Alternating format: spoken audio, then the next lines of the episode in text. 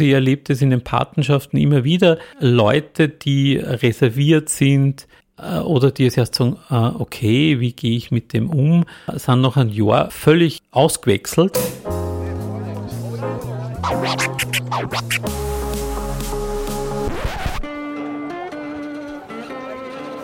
Liebe Hörerinnen und Hörer, herzlich willkommen im Zack Zack Nachtclub. Jeden Donnerstag ab 22 Uhr machen wir die Nacht zum Tag. Ungezwungen, persönlich und mit Open End. Schön, dass ihr heute dabei seid.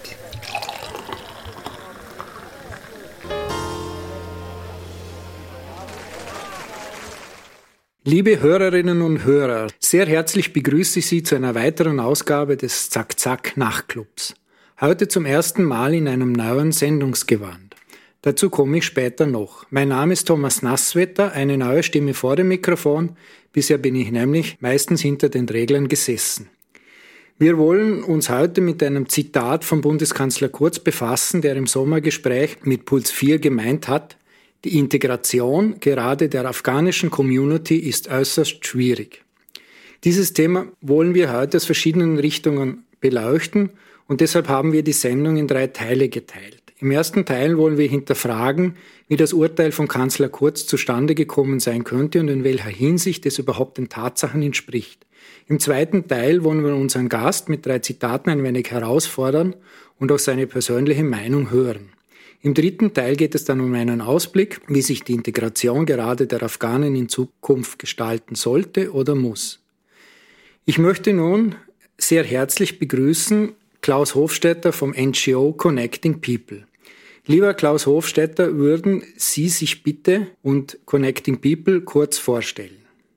Ja, also herzlichen Dank für die Einladung. Mein Name ist Klaus Hofstetter. Ich arbeite bei einem Verein der Asylkoordination in einem Projekt, das heißt Connecting People.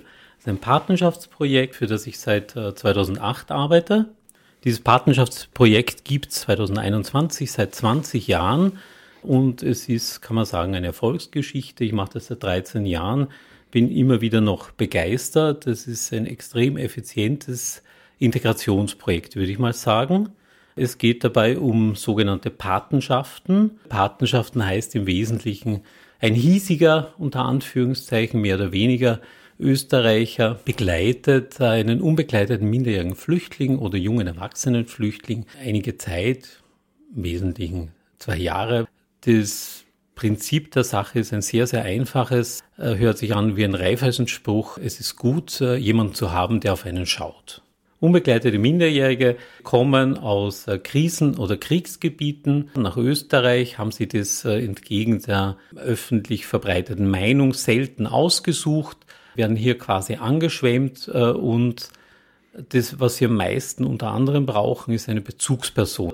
Der Ausgangspunkt für dieses Projekt 2001 war eigentlich äh, die Teilnehmer am Kongress in Hamburg, wo äh, jüdische Kinderflüchtlinge davon erzählt haben, wie fundamental wichtig für sie war, dass sie in Gastfamilien in England äh, aufgenommen worden sind. Und wie viele Patenschaften sind in diesen 20 Jahren bisher zustande gekommen? Also wir haben ungefähr um die 800, zwischen 57 und 800 Patenschaften vermittelt.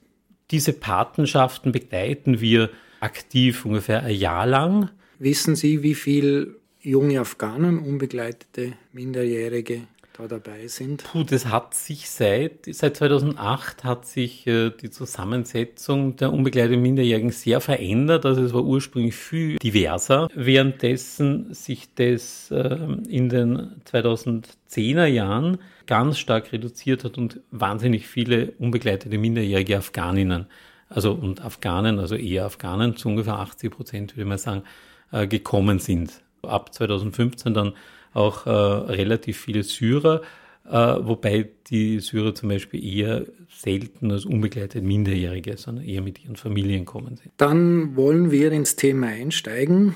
Lassen wir den Herrn Bundeskanzler zu Wort kommen. Der falsche Ansatz wäre zu sagen, wir als Österreich mhm wir, die wir am allermeisten getan haben nach Schweden, wir wollen jetzt bitte noch mehr Menschen aufnehmen. Das haben wir, wir glaube ich, ganz gut wir verstanden haben auch eine und abgeholt. Wir haben auch eine Verantwortung in Österreich. Mhm. Und ich kann Ihnen nur sagen, die Integration gerade der afghanischen Community ist äußerst schwierig. Ja, also die Integration gerade der afghanischen Community, da stellt sich mir die Frage, was ist die afghanische Community, die man da integrieren müsste in die österreichische Community oder Mehrheitscommunity. Alles fragwürdige äh, Zuschreibungen, würde ich mal sagen. Und äh, wir haben schon genug getan, ist ja auch, also angesichts dessen, dass da ein Haus brennt und Leute drin verbrennen, äh, nur weil ich schon drei gerettet habe, jetzt kann ich nicht jausen gehen. Also das ist wirklich äh, extrem erbärmlich. Ich meine, man muss diese Integration einfach sehr differenziert sehen und der Integrationsbegriff, den der Kurz und die gesamte türkise Regierungsmannschaft da prägen, ist einfach völlig jenseits dessen, äh, wie man gemeinhin Integration sieht. Also da wird Integration durch Leistung äh, verlangt. Integration durch Leistung, dazu muss man die Leute auch befähigen, also in unserem Sinn zu leisten. Und Leistung ist sehr vager Begriff. Diese Kurzleistungsgeschichte ist eine reine neoliberale, arbeitsmarktbezogene. Ich glaube, die Leute kommen alle mit der, also bis auf wenige Ausnahmen würde ich mal sagen, alle mit der grundsätzlichen Bereitschaft, etwas dafür zu leisten, dass sie hier sind. Die Leistungsverweigerung ist das Resultat einer langen äh, Verweigerung der Möglichkeit zu arbeiten. Also wenn man sich jetzt vorstellt, die Asylverfahren dauern eben nicht drei Monate, sondern drei Jahre oder fünf Jahre. Und in dieser Zeit darfst du nicht arbeiten.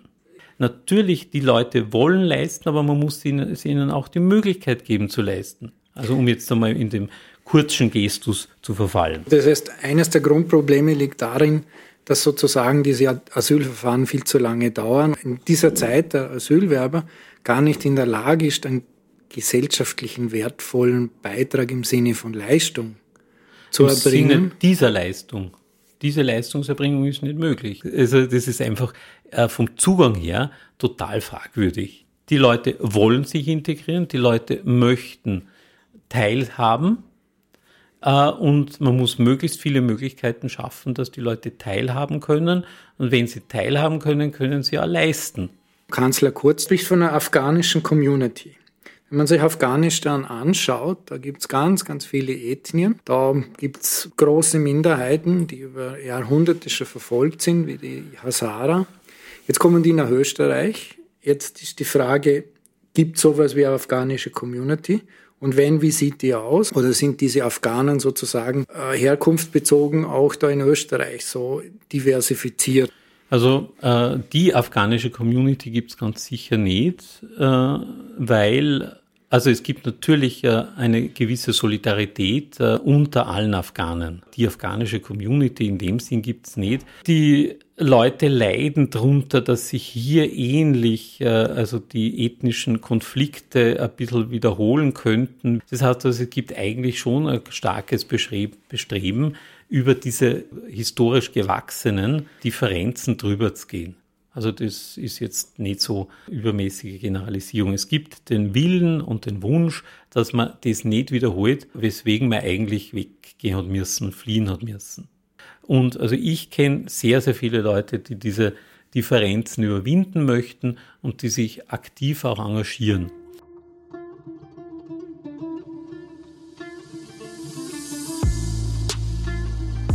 Afghanistan hat eine der jüngsten und am schnellsten wachsenden Bevölkerungen weltweit. Und das trotz mehr als 40 Jahren Krieg. Das Bevölkerungswachstum jährlich lag im Schnitt 2017 bei 2,5 Prozent. 2015 betrug die Fertilitätsrate 5,3 Kinder pro Frau mit leicht sinkender Tendenz in den letzten Jahren. Außerhalb Afrikas ist Afghanistan das Land mit der höchsten Fertilität weltweit. Die meisten Frauen haben keinen Zugang zu Verhütungsmitteln und werden oft schon sehr jung schwanger. 80 Prozent der Bevölkerung Afghanistans leben auf dem Land und nur 20 in den Städten.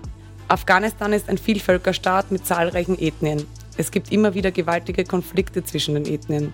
Über 85 Prozent der Menschen sprechen eine iranische Sprache als Muttersprache. Die größte und einflussreichste Ethnie in Afghanistan sind die Pashtunen. Seit der Abspaltung Afghanistans vom Iran im 18. Jahrhundert prägen die Pashtunen das Land. Historisch waren sie Nomaden, heute sind jedoch die meisten Pashtunen sesshaft, sind aber in vielen Stämmen eingeteilt. Auch ein Großteil der Taliban-Bewegung war bzw. ist pashtunisch. Tadschiken und Perser machen mit etwa 27 Prozent die zweitgrößte ethnische Gruppe aus, sprechen Persisch und sind genau wie die Pashtunen in der Regel sunnitisch, was sie von den Hazara und den iranischen Persern unterscheidet. Die Hazara mit knapp unter 9 Prozent Bevölkerungsanteil sprechen den persischen Dialekt Dari und sind schiitisch. Sie sind mongolischer Abstammung. Die Usbeken sind mit rund 9 Prozent die größte turksprachige Ethnie Afghanistans und leben vor allem im Norden nahe Usbekistans. Sie sind sunnitisch und in Konflikten mit den Tadschiken verbündet. Daneben gibt es noch mehr als 20 weitere Ethnien, die in Afghanistan leben.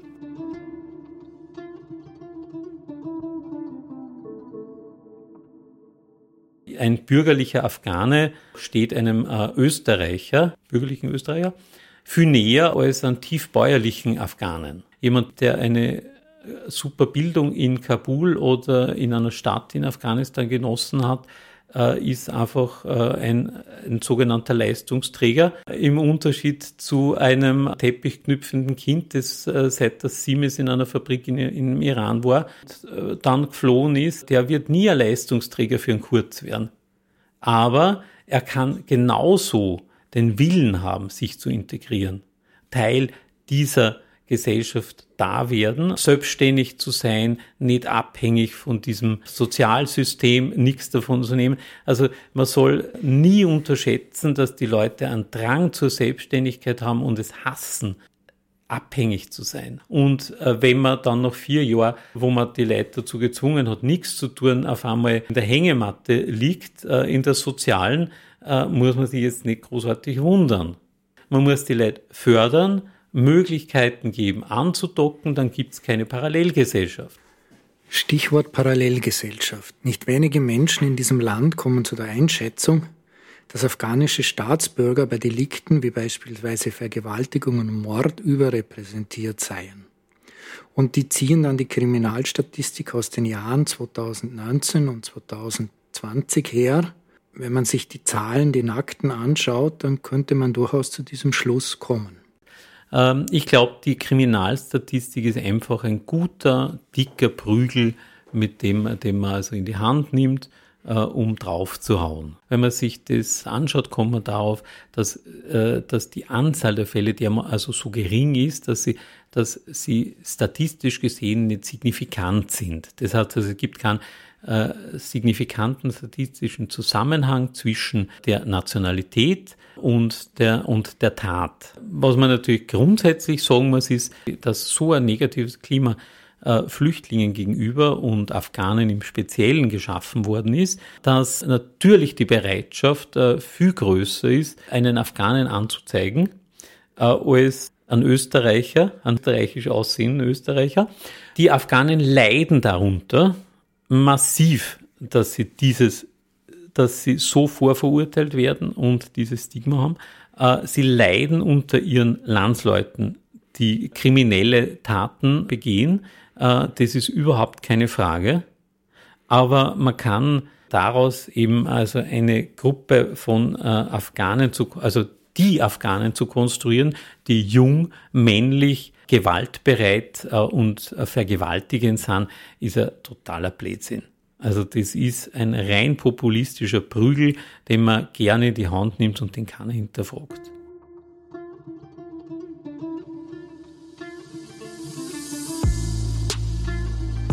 In Österreich leben laut Statistik Austria 44.000 Menschen mit afghanischer Staatsangehörigkeit. Davon allein 20.000 in Wien. Nach dem Tod einer 13-Jährigen in Wien, an dem mehrere Afghanen schuld sein sollen, ist eine Debatte zur Kriminalität von afghanischen Staatsbürgern entbrannt. Sind also Afghanen in Kriminalstatistik gerade bei Delikten um Leib und Leben überrepräsentiert? Dazu hat das IHS im letzten Jahr eine Studie im Auftrag des Innenministeriums angefertigt. Die Fragestellung lautete etwa verkürzt, sind Afghanen im Kontext von Sexualdelikten stark belastet und in Relation zu ihrem Anteil an der Gesamtbevölkerung unter den Tatverdächtigen überrepräsentiert? Die Studie konnte keinen statistisch signifikanten Zusammenhang zwischen dem Kriterium der afghanischen Staatsbürgerschaft und Delikten gegen Leib und Leben sowie zu Sexualdelikten feststellen. Zwar sind afghanische Tatverdächtige demnach Österreich tendenziell höher korreliert, allerdings ohne jegliche statistische Signifikanz. Beide Delikte würden da wie dort zu gleich hohen oder niedrigen Anteilen verübt. Mehrmals wird darauf hingewiesen, dass in diesem Zusammenhang die geringen Fallzahlen zu berücksichtigen sind.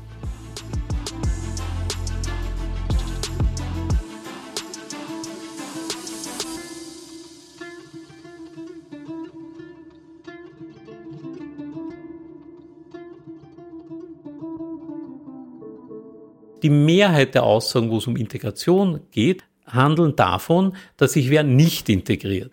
Da hat es nochmal so Integrationsbotschafter gegeben. Das waren Botschafter der Leistungsgesellschaft. Jetzt also gibt es keine Integrationsbotschafter mehr, aber es gibt in erster Linie Herolde der Desintegration, der Kurz, alle möglichen. Also niemand sagt, was positiv passiert und jeder hängt sich auf dem aus, was nicht, also was nicht funktioniert. Und es gibt viel mehr, was funktioniert, als was nicht funktioniert. Unsere Aufgabe, würde ich mal sagen, ist Integration. Nicht Desintegration. Unsere ist es auch nicht, an jeden auf die Finger zu klopfen und zu sagen, hey, integrier dich, weil ich wüsste jetzt nicht einmal, wohin er sich integrieren soll, äh, weil wenn er sich selbst erhält, ist er sozusagen äh, integriert. Der Rest entspricht allen unseren bürgerlichen Freiheiten. Das Wesentliche ist, dass das nichts kostet würde ich jetzt einmal sagen. Also das ist eigentlich sozusagen äh, das Grundprinzip dieser Leistungsgesellschaft. Man muss einfach Role Models schaffen. Man muss nicht schaffen, man muss sie anerkennen. Du musst anerkennen, wenn jemand äh, es geschafft hat, was, was Normales. Zu uns sind zum Beispiel in unserem Projekt zwei afghanische Frauen gekommen, äh, die haben gesagt, pa, sie brauchen unbedingt eine Patin. Sie sind jetzt da und sie fahren also immer wieder zu ihrem Deutschkurs in der Straßenbahn und niemand redet miteinander. Und sie haben dann einmal gedacht, ah, jetzt reden wir jemanden an, ob er einen Kaffee trinken will mit uns. Die waren natürlich alle äh, konsterniert, wie die dazu kommen. Der Punkt also dieser Patenschaft war, wir brauchen jemanden, den, wir, der, den wir einladen können, der sich einladen lässt. Weil nur wenn ich jemanden einladen kann, weiß ich, dass ich hier bin dass ich hier ein soziales Wesen bin, dass ich da herkehre und auch da anerkannt werde. Also äh, das, genau darum geht's. Das ist Integration.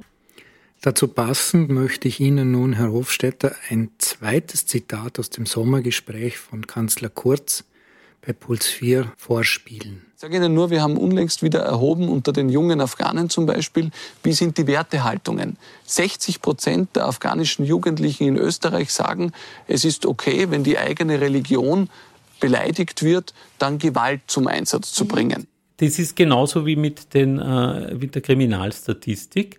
Ähm, eine Werthaltung äh, muss sie aktualisieren. Jetzt frage ich, aber jetzt ist das aber eine Frage, die völlig hypothetisch ist. Wie oft kommt es vor, äh, dass ein Afghane wegen seiner Religion beleidigt wird?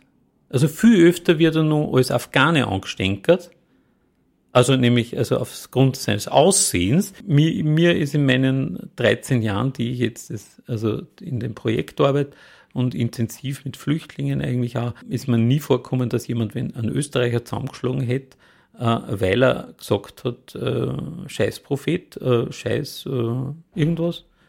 Ich kann mir auch gar nicht so recht jetzt vorstellen, wie eine Religionsbeleidigung ausschaut.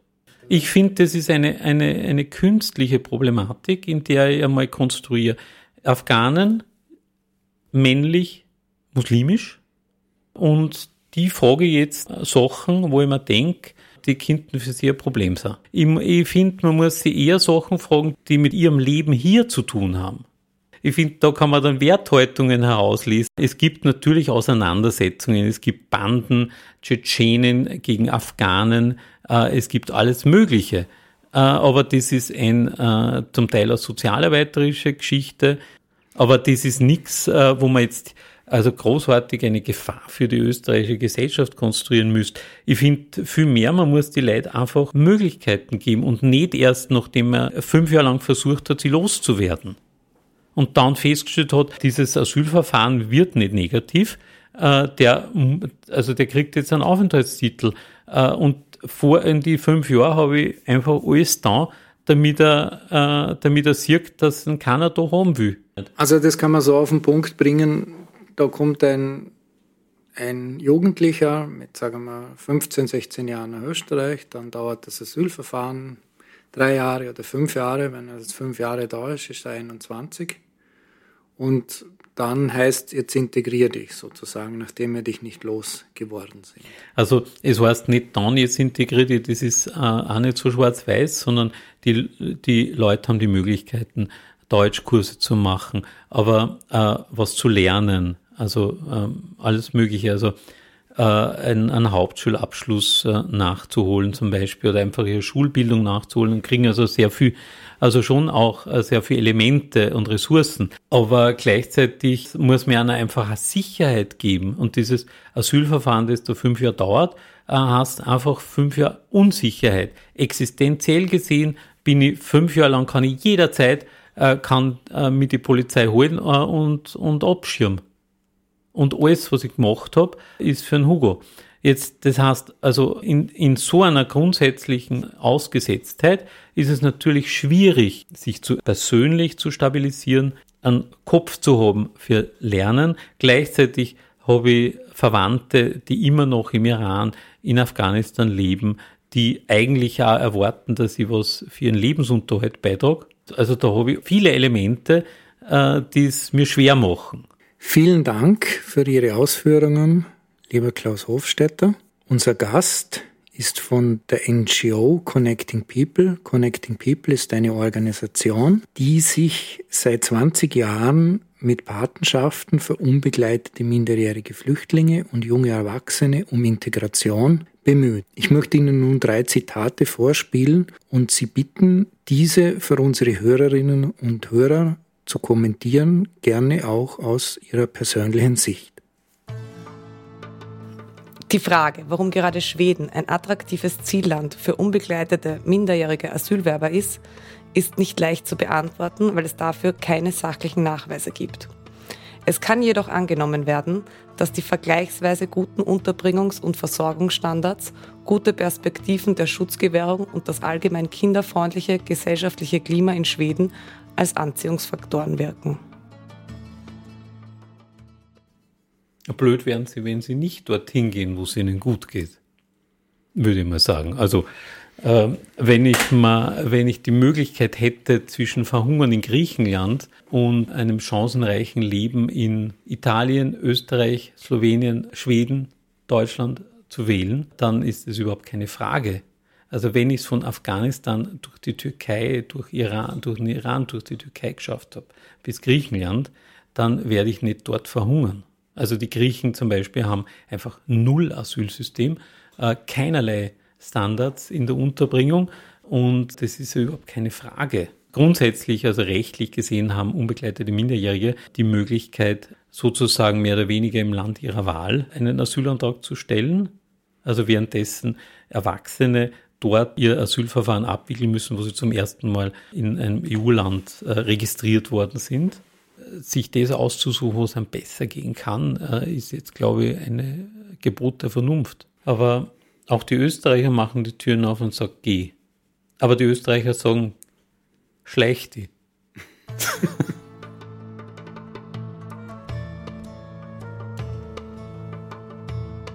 Flüchtlinge sind keine Naturkatastrophen, sondern Menschen wie wir. Wer hat das gesagt? Das war die Karen Mioska, eine Moderatorin der Tagesthemen. Mhm. Flüchtlinge sind keine Naturkatastrophen, sondern Menschen wie wir. Ja, äh, natürlich. Also ich würde eher sagen, so, sogenannte Fluchtwellen sind auch keine Naturkatastrophen. Und die Welle setzt sich zusammen aus einzelnen Leuten, die einfach bestrebt sind zu überleben die um ihr Leben zum Teil äh, schwimmen, kämpfen, äh, also gehen, muss man einfach anerkennen. Also da gibt es jetzt unterschiedlichste Wege, damit umzugehen und das zu sehen. Naturkatastrophen schauen anders aus. Es ist nicht gesagt, dass man also nicht auch positiv Fluchtwege schaffen könnte, einfach Austauschwege, die auch dazu führen, dass sich Ressourcen besser verteilen. Also sehr oft sind ja die Remittances, also die Überweisungen von zum Beispiel damals Gastarbeitern in ihre äh, Herkunftsländer haben ein großes Entwicklungspotenzial und äh, führen eben auch dazu, dass der Migrationsdruck und der, der Druck zu fliehen einfach geringer wird. Faktum ist, dass dieses Land durch die Aufnahme von 50.000 Flüchtlingen in den vergangenen Jahren keinen Schaden erlitten hat. Wir hatten keine Aufstände, keine Skandale. Das ist eine Folge der Arbeit der Zivilgesellschaft, für die man sich bedanken sollte, statt sie schlecht zu reden. Dieses Zitat stammt von einem sehr konservativen Menschen, von Christian Konrad, dem Flüchtlingskoordinator aus einem Interview, das er vor einem Jahr gegeben hat in der deutschen Zeit. Mhm. Ja, ist hundertprozentig zu unterschreiben. Christian Konrad repräsentiert sozusagen noch das schwarze Österreich im Unterschied zum türkisen. Also es gibt einen in Österreich eine christliche Kultur der Nächstenliebe oder auch des sich Kümmerns. Also das gibt es im Islam genauso, dass man sich einfach um also um Arme kümmert und diese Kultur, dass man, dass an der Nachbarn nicht wurscht ist, die, die ist einfach eine Grundlage unseres Landes. Also das macht uns einfach aus. Also wenn ich sage, also wir sind nicht so, dann denke ich mir, wir sind so. Also wir sind Zivilgesellschaft, wir sind, also und zu dieser Zivilgesellschaft gehört das christlich-katholische, da gehören äh, genauso die Linken, äh, da gehört äh, ganz viel dazu. Wir erleben das zum Beispiel bei unseren Patenschaften immer wieder. Die Hilfsbereitschaft kennt äh, kein Alter und kennt keine theologischen Grenzen. Also das ist einfach äh, man kommt zum Beispiel zu uns, man weiß, wie arg das ist, wenn du äh, verlassen oder alleine da stehst äh, und man möchte da was tun. Und man möchte, man möchte jemandem konkret äh, helfen. Und genau äh, dort äh, fängt die Zukunft an. So, jetzt versuche ich einmal eine Zusammenfassung für unsere Hörerinnen und Hörer. Was haben wir heute gehört? Integration durch Leistung, rein aus der Sicht des Arbeitsmarktes, das greift für sie zu kurz. Die Asylverfahren dauern immer noch zu lang, zum Teil drei Jahre, zum Teil fünf Jahre, und in dieser Zeit können sich Asylbewerber kaum oder wenig produktiv betätigen. Und dieser Zustand darf dann nicht als Leistungsverweigerung ausgelegt werden. Zweitens, die Menschen kommen hierher, weil sie eine Perspektive haben wollen und um diese Perspektive zu haben, müssen sie sich integrieren und das wollen sie auch und das wissen sie auch. Das Framing von Flüchtlingen liegt medial auf der Thematisierung von Desintegration. Ihrer Erfahrung nach gibt es aber viel mehr positive Beispiele im Bereich der Integration, die funktionieren, als negative, die nicht funktionieren. Und wir brauchen deshalb viel mehr Role Models, vor allem in der Öffentlichkeit. Die Kriminalstatistik wird zwar gerne als Prügel verwendet, um draufzuhauen, ist aber völlig ungeeignet dafür, denn eine Studie im Auftrag des Innenministeriums kommt zum Schluss, dass es keine Signifikanz dafür gibt, dass sich Afghanen bei schweren Strafdelikten von anderen Gruppen unterscheiden. Ein wichtiger Grund dafür ist, dass die Fallzahlen absolut gesehen viel zu gering sind. Und ein letzter Punkt, die Patenschaften von Connecting People zielen darauf ab, eine Verbindung mittel- und langfristig zu schaffen zwischen hier ansässigen Menschen und unbegleiteten minderjährigen und jungen erwachsenen Flüchtlingen. Connecting People hat 20 Jahre Erfahrung im Bereich der Integration dieser beiden Gruppen.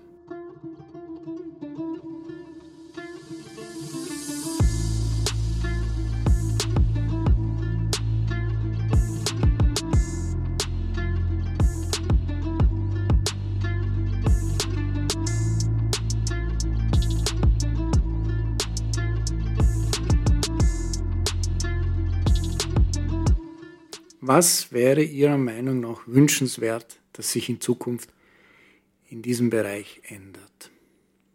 Ich bin eigentlich der festen Überzeugung, dass es möglichst viele Berührungspunkte zwischen allen Bevölkerungsgruppen, Flüchtlingen, hiesigen, alten, jungen geben muss. Also je mehr man miteinander zum Tun hat und in Berührung miteinander kommt, äh, umso äh, größer ist eigentlich äh, das Verständnis.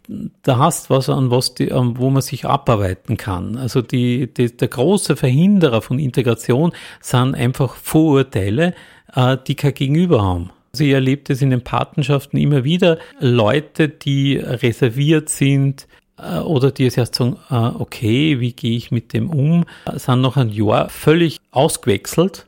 Oder oft ist es auch so, das Umfeld von Paten, von Patinnen und Paten äh, lernen den Jugendlichen kennen und denken sie, ah, das ist ein Afghane, okay, so sind Afghanen. Also äh, und schon ist es unmöglich, einen Afghanen als äh, Vergewaltiger zu konstruieren den Afghanen gewalttätig, jung, kriminell, äh, unmöglich. Aber grundsätzlich geht es immer darum, dass man Berührungspunkte schafft. Erst dann, wenn diese Berührungspunkte nicht gegeben sind, äh, wird es gefährlich. Und Entwicklung, also unsere Gesellschaft entwickelt sich darüber, dass einfach Austausch da ist. In allen Dimensionen. Und das ist Integration und das, davon profitieren wirklich alle. Also unsere alten Leute profitieren davon, dass junge Flüchtlinge unter anderem auch Altenhöfer werden. Und es ist auch unsere Verantwortung, dass sie sich nicht fürchten, wenn der Afghane da steht. Das war jetzt ein nettes Schlusswort. Sie müssen sich nicht fürchten, wenn ein Afghane dasteht. Liebe Hörerinnen und Hörer, ich bedanke mich an dieser Stelle fürs Zuhören. Wir hatten heute Klaus Hofstetter von Connecting People zu Gast. Am Mikrofon Thomas Nasswetter. Gesprochen hat Stefanie Steinmaurer. Danke für die Einladung. Ich wünsche Ihnen eine gute Nacht.